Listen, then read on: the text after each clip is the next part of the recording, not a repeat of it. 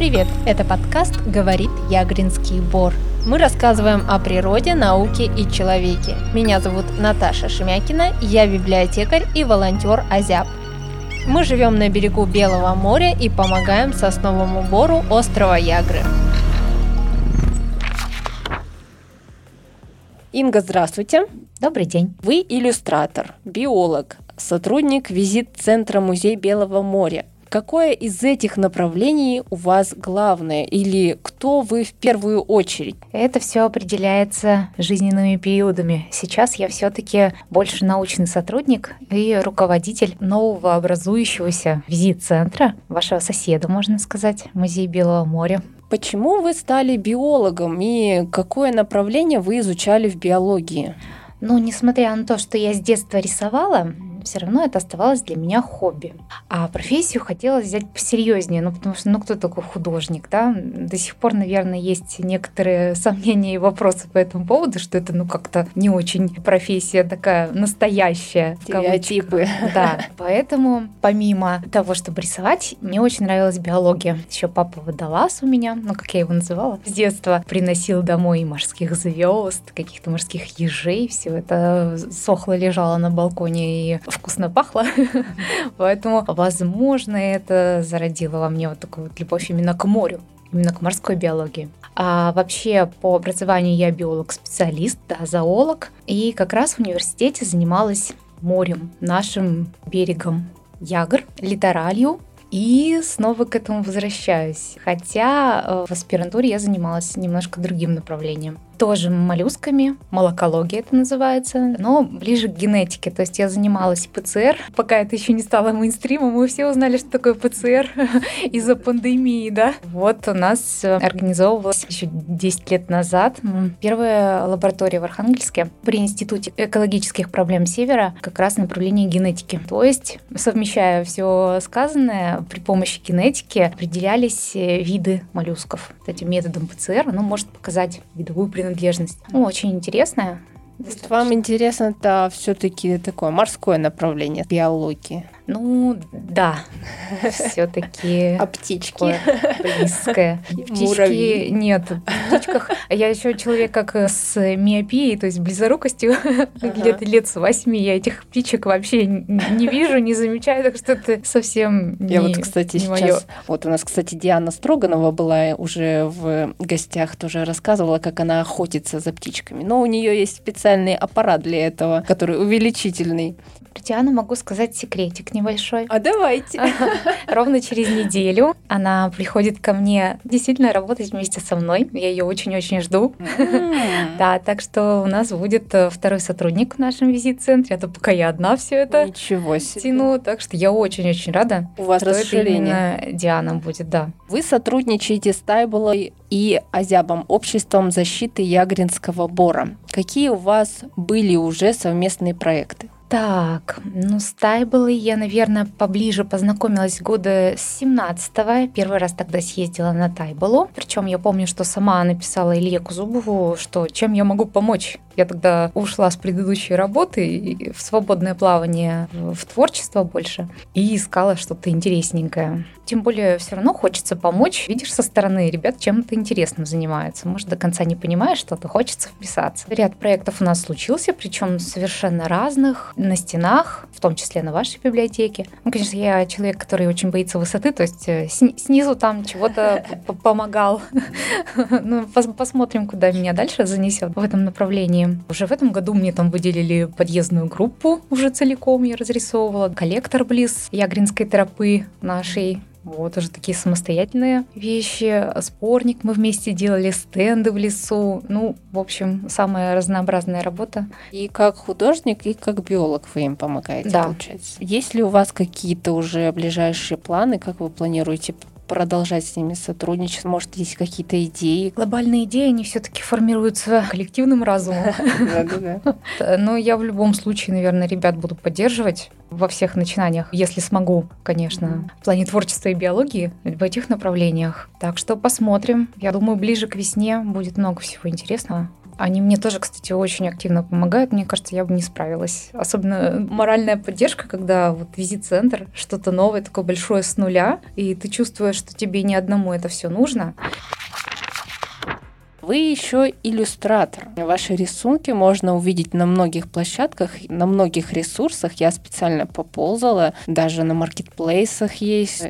Ага, что-то это не то, да. Но я видела, да. Проверьте потом. Чаще всего это совы. У вас да. есть еще собственный сайт. На этом сайте есть множество тоже ссылок на какие-то ваши работы. У вас еще проходили персональные выставки. Как это все зарождалось? С чего это все начиналось? Ну, как я уже упоминала, что это всегда было хобби, которое параллельно с работой шло. Причем всегда отмечала, что мне очень нравится, когда нужно переключиться с науки, перехожу в творчество. То есть такой способ отдохнуть, можно сказать, и обратно. И всегда четко разделяла две вот этих стези. И в какой-то момент все-таки я проработала в науке 6 лет, писала пока кандидатскую и работала в генетической лаборатории. И тогда случились совы как раз. Это был 12 12, 11, 12 год, так случилось само собой, что творчество оно перетянуло. Появились заказы, появился спрос и какая-то активность в этом плане, которую я, в принципе, не, не ждала и на нее не рассчитывала. Плывем по течению называется. Куда принесло, туда принесло.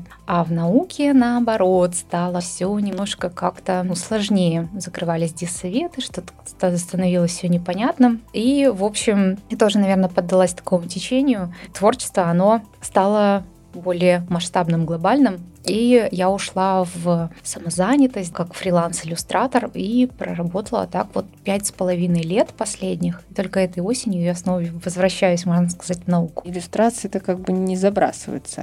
Нет, нет, не забрасывается. Сейчас наоборот. Я считаю, что это такое мое преимущество, э, то, что я и биолог, и художник, потому что работа-то, ну, можно сказать, по большей части творческая хоть это и визит-центр, но там, ну, буквально вчера я э, придумывала, рисовала сама витрины, как я хочу, чтобы это все выглядело, там какие-то макеты, дизайн проектов и прочего-прочего, с учетом и биологии, да, как я хочу размещ... размещать, естественно, научную коллекцию, как это должно выглядеть. И плюс, чтобы в нашем визит-центре это было еще и как-то красиво. У нас же еще сувенирная лавочка там будет, так что, думаю, развернусь во все стороны своих талантов талантов. Давайте перейдем к визит-центру Музея Белого моря. Расскажите вообще, что это такое, как вы там оказались, в чем его значение для города?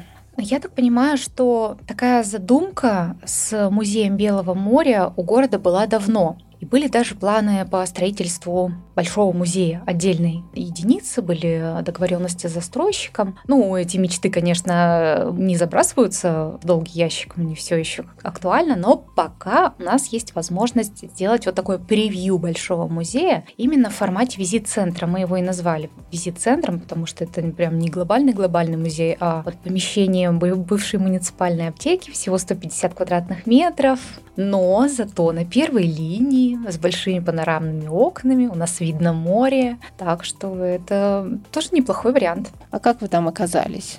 Сидела я дома пять с половиной лет, рисовала картинки, работу не искала. Позвонили мне из музея, говорят, а не хотите ли прийти поговорить? Я такая, М, у меня безработная сестра, возьму ее с собой, сейчас пристрою.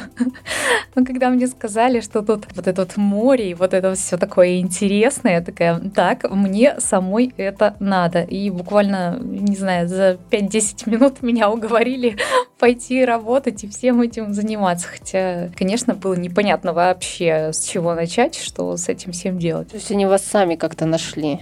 Да, ну, я так понимаю, что искали долго, предлагали разным людям. Это все-таки краеведческий музей, какой-то филиал получается. Да, да, конечно, муниципальное учреждение, филиал. У нас вот есть при музее филиал Нёноксы, и это будет примерно в таком же формате. Если так глобально немножко посмотреть, территория, ну вот протяженность береговой линии Белого моря, она достаточно большая, и по всему берегу нет ни одного музея, посвященного Белому морю. Нет, конечно, есть там в Архангельске абсолютно прекрасный музей морской, но там корабли, дядьки поморы, Арктика, открытие, вот это все серьезное. Но флора, фауна — это такой удел обычно небольших залов, краеведческих музеев. Причем по большей части они были созданы где-то в 70-х по одному шаблону. Все это выглядит ну, в современное время абсолютно уныло. Даже в нашем краеведческом музее года три назад убрали вообще этот отдел. Я его с детства помню. Там в моем-то детстве выглядело это все, все эти чаечки потрепанные, старенькие. Конечно, биологические объекты, на них время сильно влияет. Даже у нас в городе, ну, нигде не познакомиться с флорой и фауной Белого моря. Так что это очень актуально и важно. Сейчас визит-центр еще, получается, не открыт. Мы его запустили условно в сентябре, нам передано было помещение. Там проводились некоторые занятия уже и собиралась коллекция. Но, конечно, официальное открытие запланировано только на конец сентября 2023 года. Мы так выбрали дату с неба, можно сказать, 29 сентября, Всемирный день моря. Хотя этот же год для города юбилейный, 85 лет, и мы очень хотим запуститься еще пораньше то есть где-нибудь к юбилею города, который в июле будет, в конце июля. Что к этому времени должно быть сделано? О, сейчас идет активная работа. У нас там, конечно, глобальные планы и снос стены, и капитальный ремонт. Конечно, муниципальное это все понятно, что делается. Ждем денежки отсюда, ждем оттуда, пишем проекты. Все это очень не быстро, но вообще на апрель мы надеемся, что начнется активная работа. Вы уже проекты пишете? Проект уже один поддержан, да. Осенью был написан. Э, Музей Севера, э, благотворительная программа «Северсталь». Ну, там небольшие деньги, 500 тысяч было выделено, но все равно хорошее подспорье купить э, какие-то проекторы, ноутбуки дорогие, что-то экспозиционное оборудование. А что будет за работа в течение этого проекта? Что планируется? Мы писали проект под эм, разработку концепции именно визит-центра, потому что важный, конечно, момент такой базовый. Планов много, места немного. Хочется впихнуть очень многое, но сделать акценты и на туризме, и на просвещении, и на научной составляющей. Это я тут продавливаю прям такую научную часть. И, конечно, работу с городскими сообществами. Это, скорее всего, будет вот как раз доминирующей такой составляющей.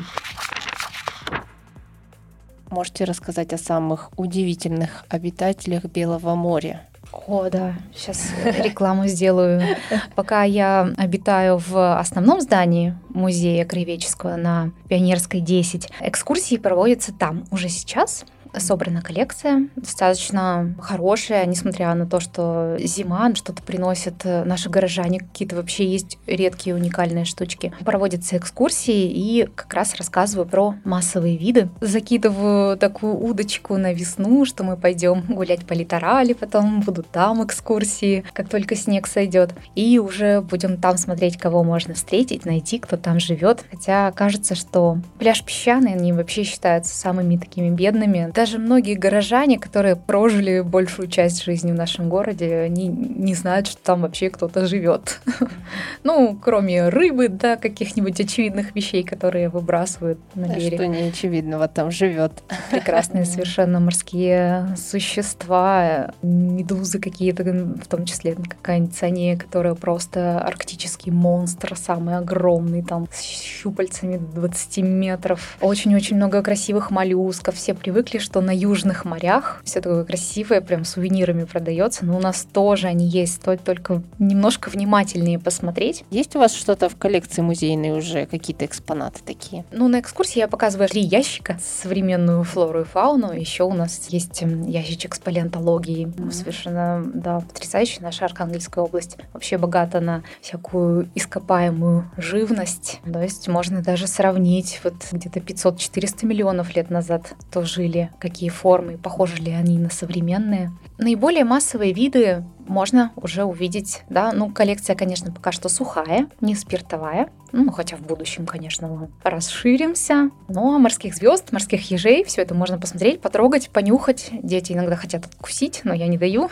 В общем, приходите в музей Белого моря. В эфире рубрика «Энциклопедия Ягринского бора». Ее авторы и ведущие Юнаты Азяб. Современное название Белого моря возникло не ранее 15 века.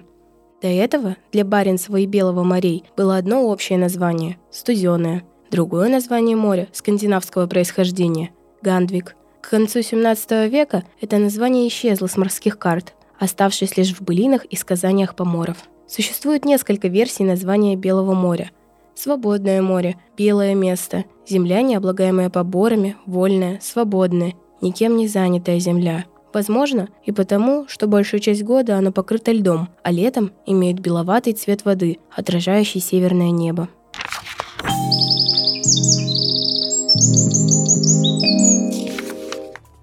С Татьяной Париновой в одном из выпусков мы разговаривали про ботанический сад.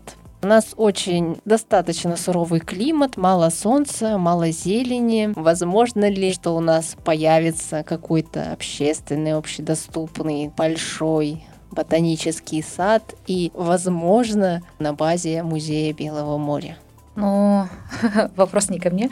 Если только ну, действительно пожелание. музей расширится до какого-то самостоятельного здания большого, двух-трехэтажного желательно. А так я пока просто в рядах тех, кто очень-очень хочет, конечно, летний сад. И я думаю, что условия нашего региона вообще никак этому не препятствуют. Я была в Кировске, это Хибины, чуть-чуть посевернее за полярным кругом. И вот горы заснеженные и огромные теплицы с пальмами. И это настолько засело в голову, что я думаю, что у нас тоже все выполнимо. Было бы желание, были бы возможности. Если такие возможности будут, я, конечно, сама подключусь очень активно. Хотя я не тот человек, у которого все растет. Да, я тоже.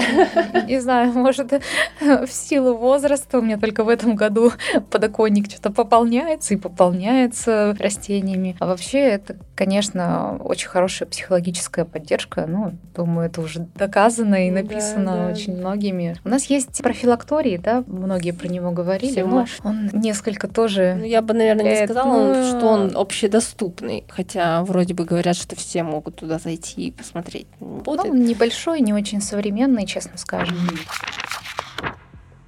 Я знаю, что вы много и регулярно путешествуете. Ваши авторские открытки разлетелись по всем уголкам Земли. Ну, по многим. Северодвинск — это все-таки не самый развитый город с точки зрения городской среды, культурных институций. Задумывались ли вы когда-нибудь о переезде куда-то еще?